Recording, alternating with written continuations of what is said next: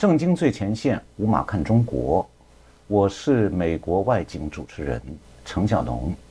今天很荣幸呢，我能在新泽西州邀请到哥伦比亚的资深教授李安友教授来接受我们的采访。李安友教授是美国哥伦比亚大学的资深的政治学教授，呃，同时他也是著名的中国问题专家，这个是当之无愧的。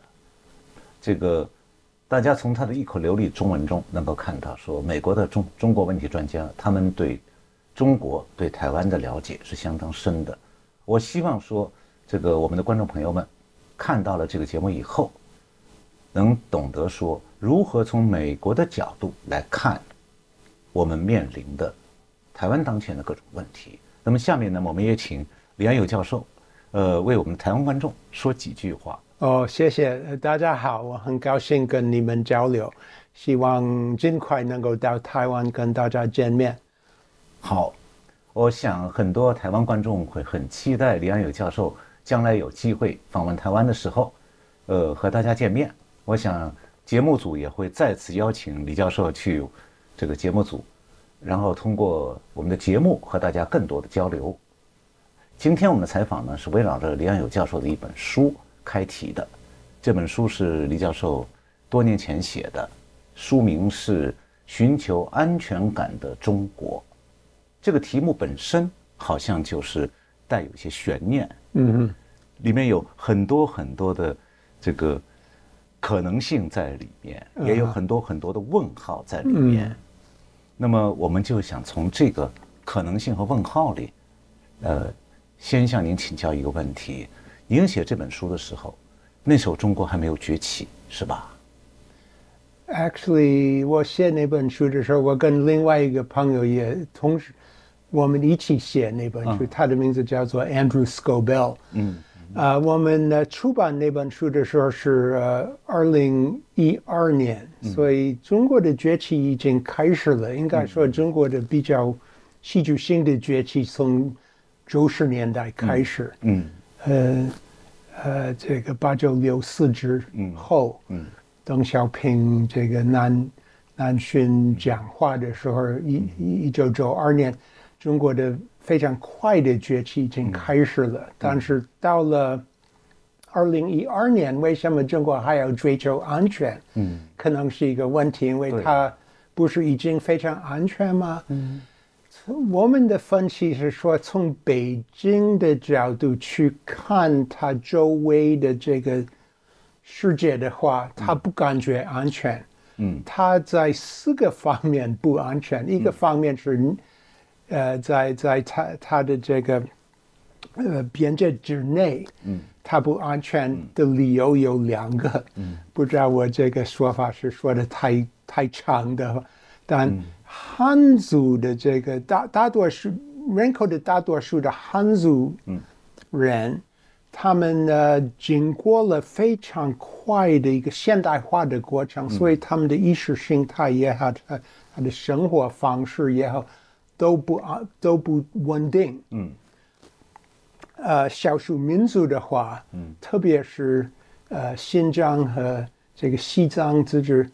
呃，自治区的少数民族不太爱做呃中华人民共和国的公民，可以说他们不非常满意，所以他们也是一个呃不不稳定的因素，而且他们都跟所有的国内的不稳定的因素有国外的联系。嗯。你比方说西藏跟印度，嗯，这个乌维尔跟这个德国、美国、土耳其，呃，汉族的话，他们也也有很多外来的因素。你比方说 Kentucky Fried Chicken 或各大的穴位等等之类的，所以这个内地也不稳定。那么周边的国家有很多，有二十四个国家，我我如果记得对。而且这个周围的二十四个国家没有一个可以说是中国的一样的文化或者一样的这个战略利益。嗯，呃，有一个盟国是呃北韩，那么北韩作为一个盟国是一个问题，而不是一个帮助。嗯。有一些非常大的国家，或者有权力力量的，像日本、印度；有些小的国家是也是引起一些不安全感，像缅甸，嗯，它是呃，它是一个呃一一个不稳定的因素。这个是第二个，嗯，第三个是说中国离中国近的一些地区，像呃呃 North。Asia, you know, Northeast Asia，东北亚，东北亚、南亚，都是非常复杂的，有很多国家。你比方说，南亚，呃，那个东南亚有十个这个 ASEAN，十十个国家。嗯。呃，最后的问题是美国。嗯。美国到处有美国的病，到处有美国的呃经济力量，到处有美国的。嗯，怀疑这个中国的政治模式的正当性等等，所以从北京的角度去看，它面临很多很多的安全问题。嗯，而尽快要形成足够的经济力量和军事力量和软实力的力量去去面对这个各方面的挑战，但是一直不感觉。足够的安全。嗯，那您觉得说，中国的话，如果他设法和周边国家建立更多的经济联系，这实际上他已做了，然后也发展更多的互相的信任，更多的互助，然后在制度上逐渐接近，是不是他就可能获得安全感？或者还是说，随便中国怎么样做，他都不会有安全感？中国的问题是说，他用他的他他习近平上台之下位之前，嗯，他们开始这个“一一带一路”的这个经济的这个项目，这个计划的目标是您刚才说到的，就是说跟周边的国家和包括一些更远的国家建立一些。互助的或者这个两方都有利益的一些经济关系，嗯，这样的话，希望可以可以形成一些友好的关系。但是实际上，这个结果是，呃，是这个呃呃 opposite 是正好相对相反，正正好是这个结果正正好相反，就是说，呃，出了一些特别。你比方说，出了一些例外，像柬埔寨，嗯，柬埔寨的话，他好像非常愿意依靠中国，嗯，而而排除西方的任何影响。但是，一般的话，你比方说越南，呃，Australia，嗯，呃，呃，Singapore 等等之类。呃，越有或者欧洲的各国越有中国的经济的呃 presence，经经济的呃存在，嗯，也有中国中国越有经济力量，嗯，他们越不信任中国，怀疑中国，为什么这个好像可能是非常不不。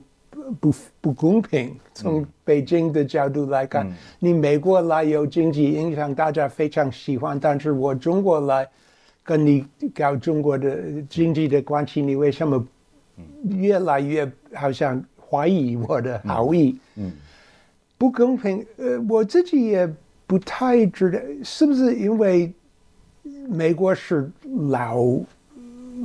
老老这个霸权，中国是新的霸权，所以大家都不不好像不太熟悉，或者是是不是有一定的呃，you know，呃，种族歧视在内，就是说你你白人在这儿，呃，好像是非常自然而然，但是你这个黄人来呃呃在这儿。非常骄傲的告诉我们，我们应该这么做的话，我们好像认为不不对，或者是说，因为西方的美美国的制度，虽然我我自己认为美国有很多问题，美美国有一个帝国主义的历史，这个我承认，但还是可以说美国的这个文化是比较和和政治制度是比较呃透明度比较高。对，中国大家都不知道你目标到底如何，嗯，你对我这个目标到底应该是什么？还有一个在亚洲特别可能有关系，就是说美国远，中国近，嗯，所以你认为，呃，中国的危险比美国的危险，可能这个亚洲各国认为是更更可怕的，嗯，反正中国越发展它的经济力量，它没有得到这个互相信任的结果。一般的话，有些例外。嗯，那在这种状态下呀，好像逻辑上有两种可能性：一个就是中国继续发展经济，但是绝对不要去让别的国家感到中国的发展或者成长会对周边国家带来压力。那么，也许可以减少周边国家的防范，嗯，反过来给中国增加更多的安全感。这是一种可能性，另外一种可能性呢，就是中国摆出了一个崛起的样子，特别是习近平上台以后，然后逐渐扩大军事力量，这就正好按照您刚才讲的那个逻辑，就给出了另外一种新的压力，就证明了说，让这些周边国家感觉他果然不错呀。我们就担心中国不透明，不知道他在想什么，现在终于告诉我们了，原来你。中国经济强大了以后，你就会发展军力，就会对外威胁，有你也有霸权，然后我们对你的担心是完全合理的，是应该的。那么这样的话，反过来周边国家对中国就更加的担心了，然后中国等于自己制造出了一个新的这个是安全感的失落或者消失。那么这种情况下，你觉得在中国崛起过程中？呃，周边亚洲国家全都有失，他们也都失去安全感了。就是整个亚洲国地区啊，都找不到有几个说我安全感增加了的国家。那您觉得中国的崛起有没有给什么国家带来了安全感？有一个有没有 any positive impact of that？呃，从安全感的方面的话，应该说。东南亚的国家和和东北亚洲的国家，我现在不说印度，嗯，暂暂时不提印度，但是也暂时不提俄罗斯，嗯，就提那个从朝鲜、日本一直到印尼、越南，嗯，这个地区的话，他们。都面临一个问题，就是说他们生活在美国和中国的中间，对，里面一个夹缝，夹缝，而且美国和中国形成一个，美国说，呃。战略性的比赛，嗯，strategic competition，嗯嗯，呃呃，但是中国一般的话认为这个苏客气话，实际上它的意思是说 containment，嗯，遏制，嗯，right，is that containment，嗯，遏制中国，反正呃这个关系越来越坏，中美关系越来越坏，我自己认认为是一个自然而然的现象，因为中国崛起之后，美国当然不。不舒服，嗯，所 以所以他们很难，这两个大国很难找到一个，嗯，you know，呃，和平共存的一个呃格局。那么这样的话，你你别的国家，包括连包括日本在内，日本非常，you know，经济经济的话非常强，嗯，或者越南，越南是军事方面很很强，包括这。这种国家，印尼人口大，包括这种并不小的国家的话，他们也不会有什么安全感，因为他们住在 住在这个不安全的地区，嗯，区域，就就就不会安全。那么中国的崛起原来是和平崛起，原原来是这个说的。邓小平的这个怎么说？邓小平说韬光养晦。韬这邓原来是邓小平的韬光养晦。对。和平这个谁是和平崛起？我忘记是一个。胡锦涛。不，胡锦涛下面有一个谁先说这个话是一个知识分子。嗯。呃，反正 OK，so。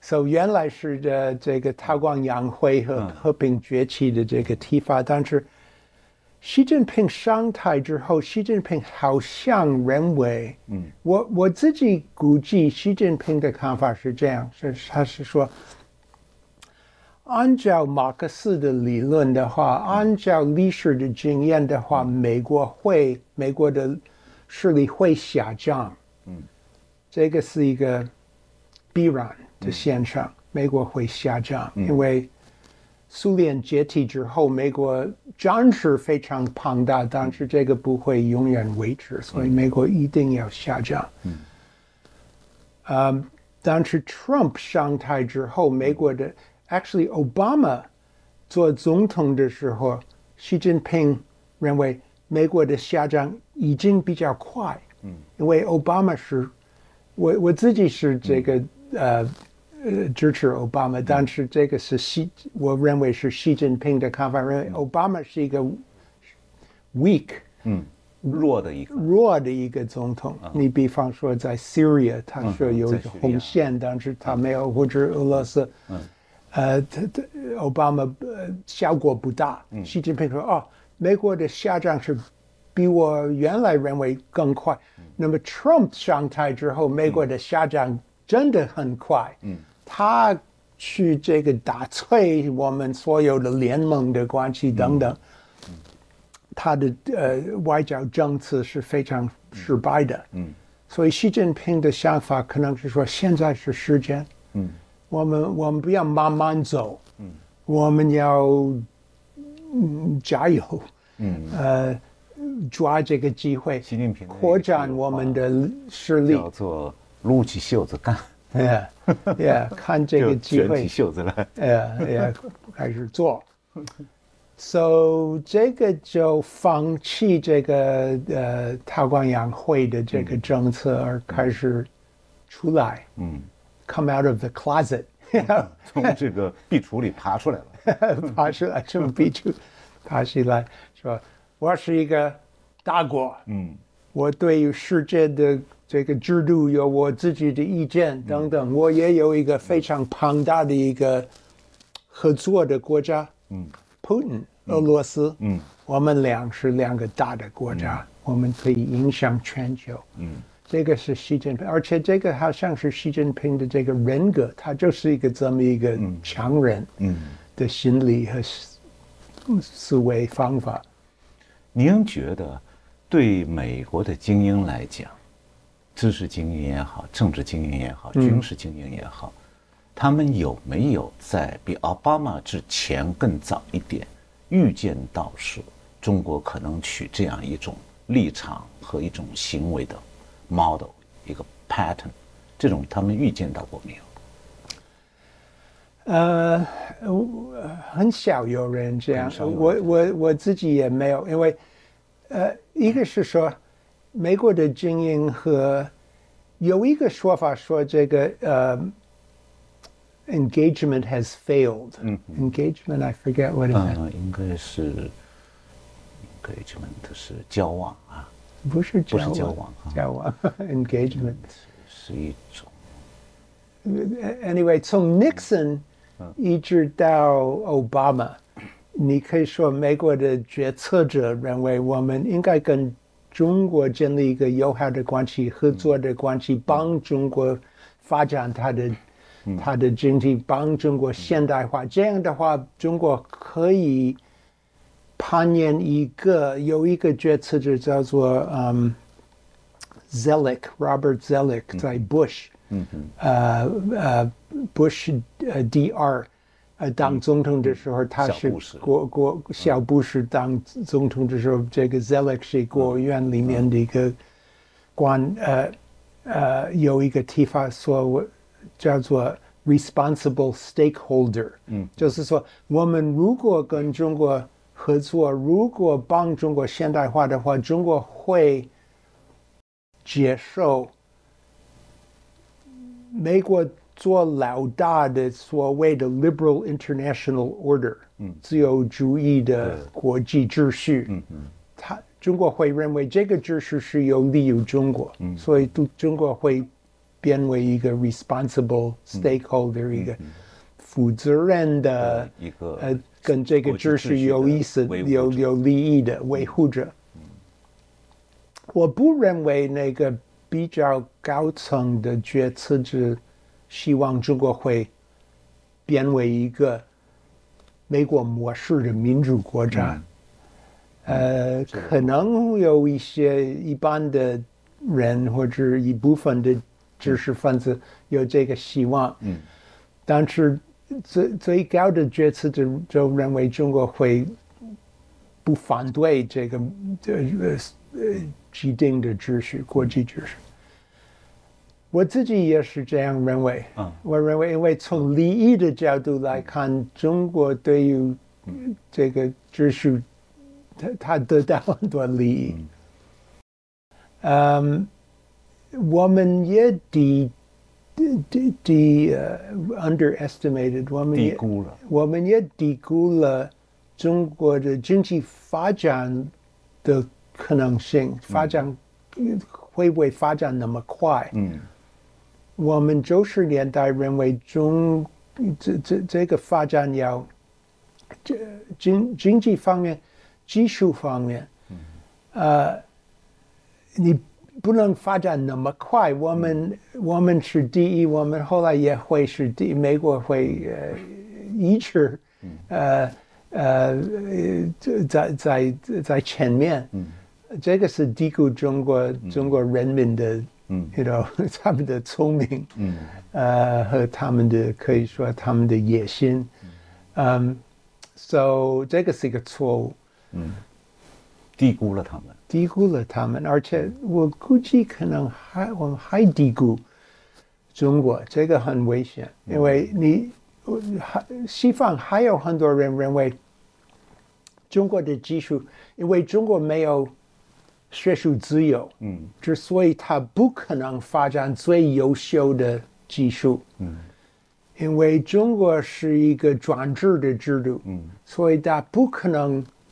有最好的创新，嗯，因为中国有很多，因为中国有专制的制度，他的领导会犯一些政策的错误，嗯，之之之所以中国早晚会碰问题，嗯嗯，因为中国的经济有太多的坏债，嗯，它会崩溃。就是说，您讲的这些问题。都存在问题存在，但是用这个问题的存在来让自己感觉更舒服，是一个是一个一个错误，错误很危险。那么，您如果是站在一个学者的角立场上，嗯，如果现在让您换一个角度，站到北京那个，比方说你现在在北京，你从北京天安门的广场上。看美国的时候，您觉得中国这个快速的用军事扩张的方法来崛起，它能从中得到些什么呢？他为什么非要这么干？嗯，他有什么利益呢？我如果站在呃。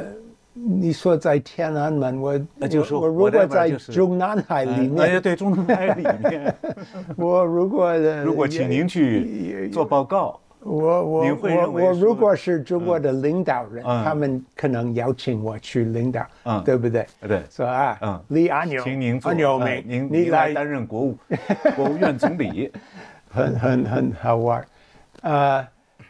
我如果是中国的领导人，我大概会这样看美国，就是说，美美国是一个典型的国家，嗯，它不是跟别的国家不一样，嗯，呃，而是历史告诉我们，任何一个国家会追求。最多的权利嗯和影响。嗯，他为了自己的利益而奋斗。嗯，美国就是这样，他不是例外。嗯那么美国的利益在于，到在最大的呃呃呃程度，最最最大的程度控制全球的所有的资源、权利，呃规规定什么东西，而且美国从历史。因因为历史的发展，它现在有一个特别特权的一个地位。美国，嗯。美国在亚洲是最有军事力量、最有经济力量等等，而且他不想让这个对，让给我我自己认为我应该享受的这个部分，或者这个 what do you say 这个分数这个 share。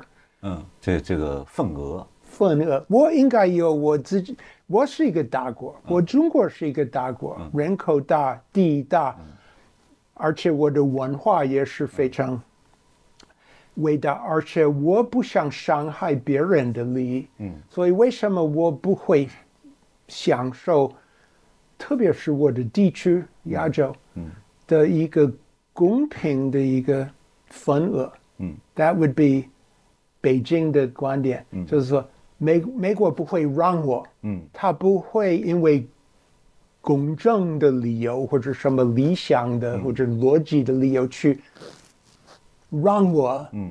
这个呃势力的一个我应该享受的部分，所以我只能去抓抓我应该享受的这个力量。说，这个抓本身是带有嗯 seize 的这个要 seize 我思要去最大夺取，第一是台湾，嗯台湾是我的。嗯我认为，我如果是北京的领袖，嗯从历史是我的，从国际法律是我的，属于我的土地。为什么我到现在为止还没有享受这个台？而台湾不是一个小的，嗯。什么小的一块地，我可以随便让。嗯。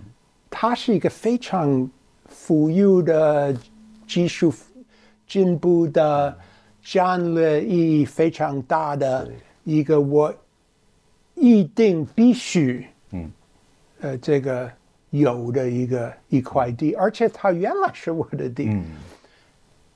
还没有入到我的控制里面的理由，只有一个非常简单的理由，就是美国不让。美国。加入，美国为什么有权利加入这个问题？嗯。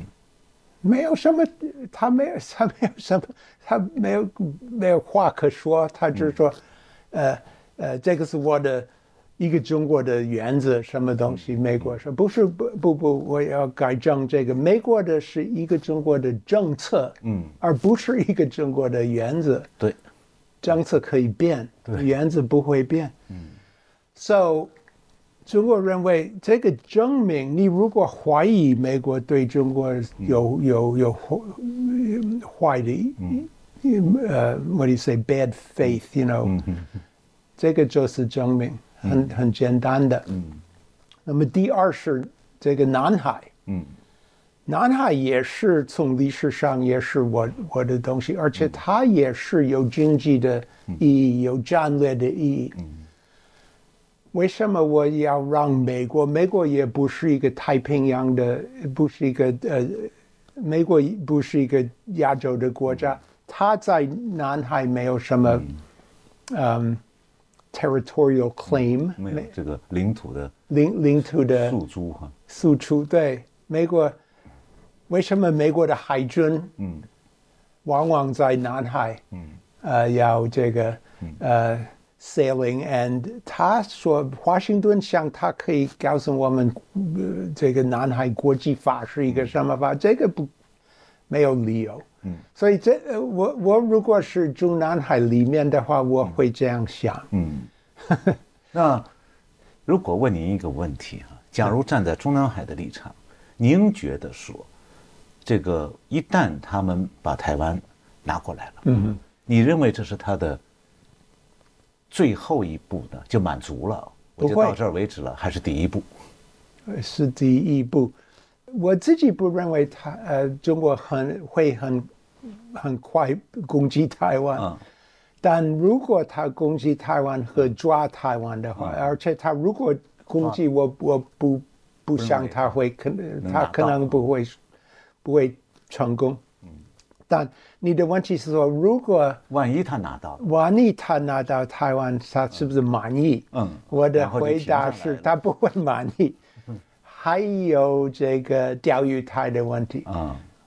还有跟印度的这个领土的问题，但是最大的问题是，亚洲还有美国的力量。嗯，美国的力量是遏制中国，让中国不感觉安全，所以他还要把美国不是说不不一定是百分之百把美国赶走亚洲，但是他要代替美国。美国在亚洲的影响，他一定要做亚洲的。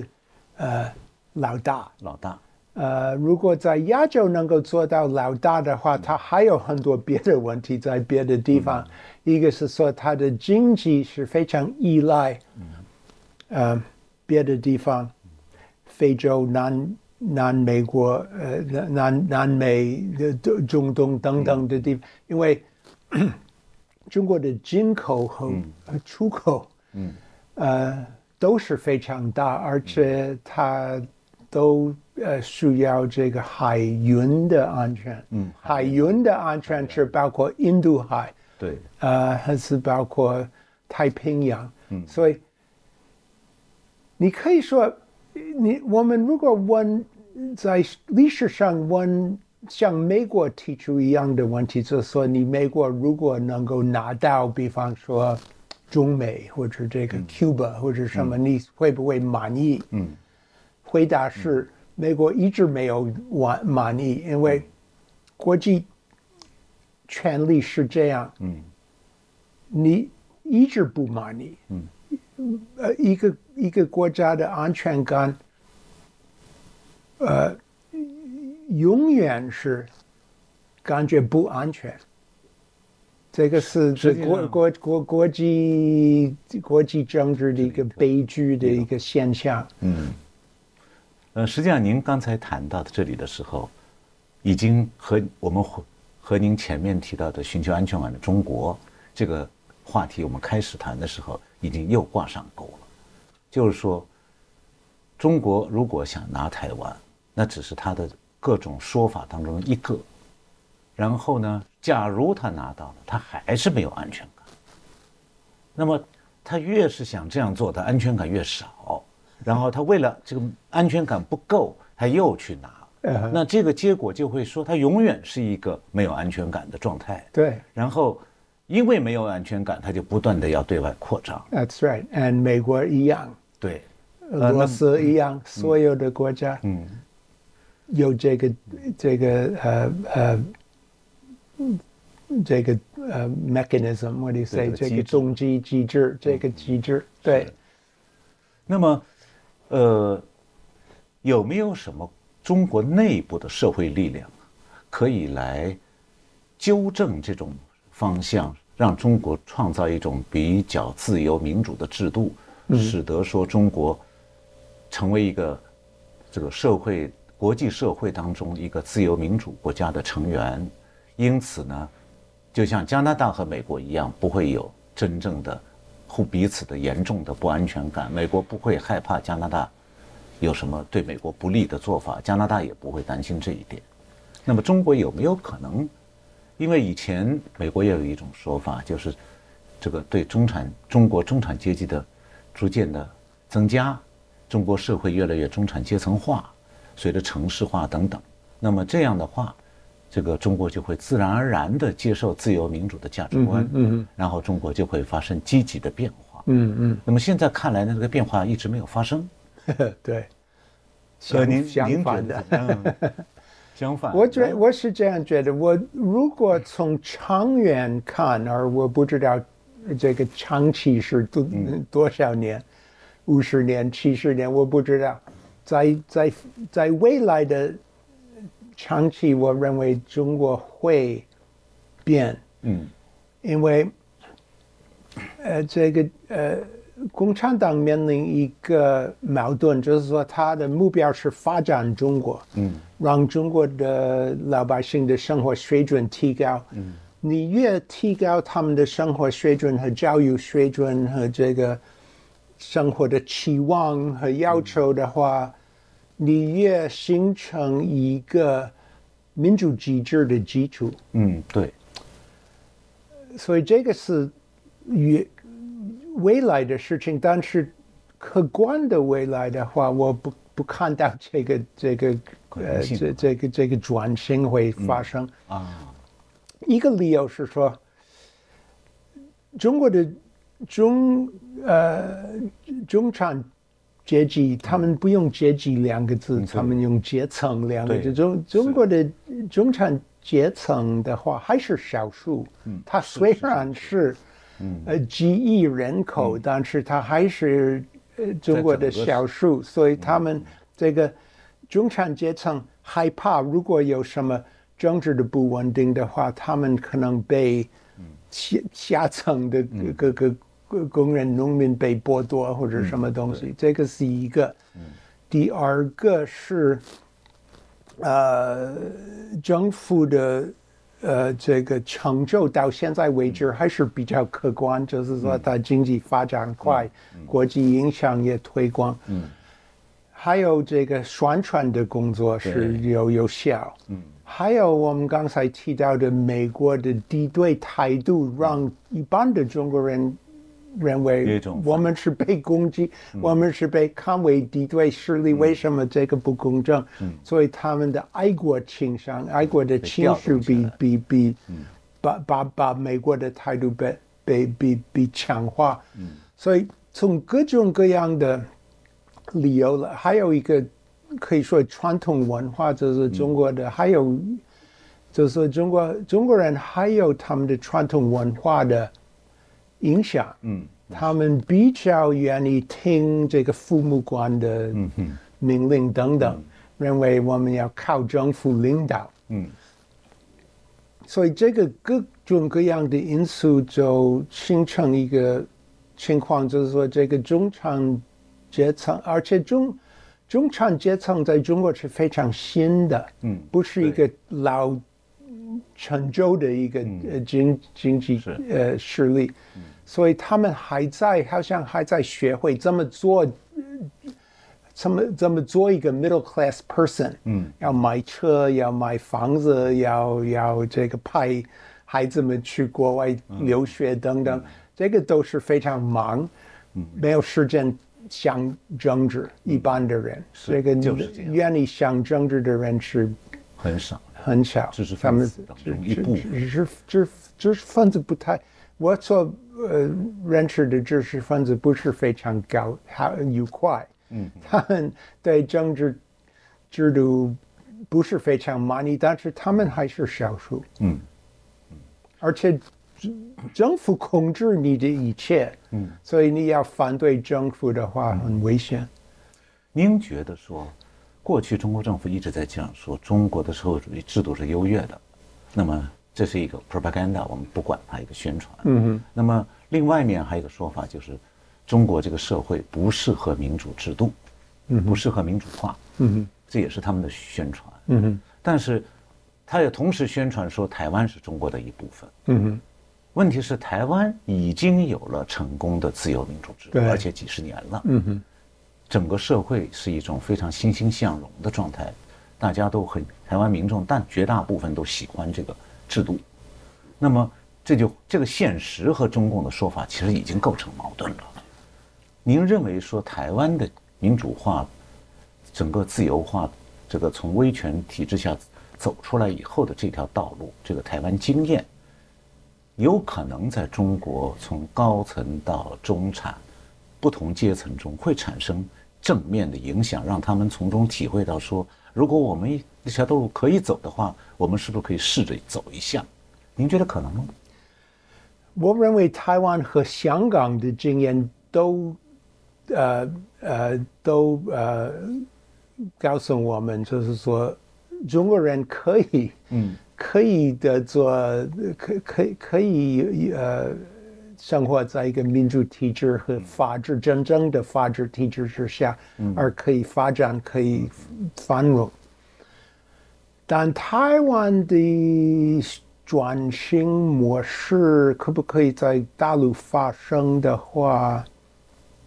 这个台湾的模式是一个从上而下的，有两方面，一方面是党外和台湾老百姓里面有这个要求民主的这个，呃呃，这这个运动，呃，这个运动的存在是比较长长期，而它越来越强。嗯，中国的话到现在还没有这种。也有时候会发生一个小的运动，他们马上抓他们，或者放放放在监狱里面，像徐志勇或者赶他们去这个国国外。嗯，我现在你比方说现在在上海，因为这个疫情，他们关闭。隔离。多多少人在上海？You know，的几十万人，呃，不是几十万，几百万人。嗯，那实际上就是，如果说是被住在家里边隔离起来，那就上千万人。他大概 OK，Yeah，So So，现现在在上海隔离，呃，几几千万，对不对？上海一共人口是两千六百万。两千六百万都被隔离起来，都被关闭。嗯，呃，而且他们现在很很呃很 angry，嗯，很愤怒的。他们现在很愤怒。嗯，这个会不会一直到一个要求民主的一个运动？我不可排除，但是也不可不不不不一定会说。这个会发生。OK，so 台湾的模式有两方面，一个是从下而上的要求，但是我自己认为最关键是从上而下，之所以有和平的转型。对，这个是张经国决定要让民进党合法化。嗯，后来就一步一步的发展，和平的发展。这个在大陆会不会发生？取决于党内有没有一个民主派，有没有一个要要走这一条路的一个派。我现在看不到这个里面有这个派，呃，不排除在，因为共产党人口很大，不排除在里面有些党内的知识分子或者党内的改革派，呃，或者过去像饺子一样。像呃多少迈一步向民主的方向发展，但是在真的手里有权力的这个高层，我看不到有这种人。现在，对未来会不会有，我们没有办法知道。嗯，实际上您的这个结论说明了一点：台湾很多民众啊是希望说台湾经验给大陆一个启发。让大陆多了一个选择，也许他会往那个方向走。您给了一个更明确的结论，关键点不在说这个经验在不在台湾，或者说有没有这个台湾经验就算有这个经验，取决于说高层有没有像蒋经国这样的一种领导者，嗯哼，他愿意追求一种政治的开明和或者说开放。但是这个希望我们到现在我没有看到。而蒋经国有他的特别的理由，为什么选这一条路？一个是说他自己，呃，有严重的病状，嗯，他知道他不会活很久，嗯，他在国民党里面的这个专制派，他看不到有一个合适的接班人，嗯，另外他有美国的压力，在美国的压力在大陆价值不大。在台湾，因为台湾是依靠美国，这个美国的压力是很呃重要的一个因素。嗯，而且当时的外省人越来越少，在国民党里面，对，呃，本省人越来越多多，所以台湾的一些特殊的因素，大陆没有。没有。嗯，也就是说，讲台湾经验，也得老实承认，台湾经验有它的特殊，有它的特殊。不是可以很容易搬到其他国家，甚至也不见得能搬到大陆去。对，我是这样认为。你你过分的简单看台湾的模式，太理想的认为大陆会一样，呃，应该是不不准确。嗯那非常感谢您今天在这个时间为我们提供了很多非常有价值、很精辟而有相当深度的这样的分析，给我们上了一堂课哦，也让我们的观众朋友们有机会听到哥伦比亚的资深政治学教授李安友先生，他今天在为我们分析当今的世界局势、亚太局势以及台海两岸的关系。我们感谢李安友教授呃参加 very 这个 welcome 采访节目。呃，同时也感谢我们的观众朋友们收看我们这个节目。我们今后希望能继续给大家带来精彩的采访。谢谢大家，谢谢李安友教授，You're welcome. 谢谢我们的观众朋友们，大家再见。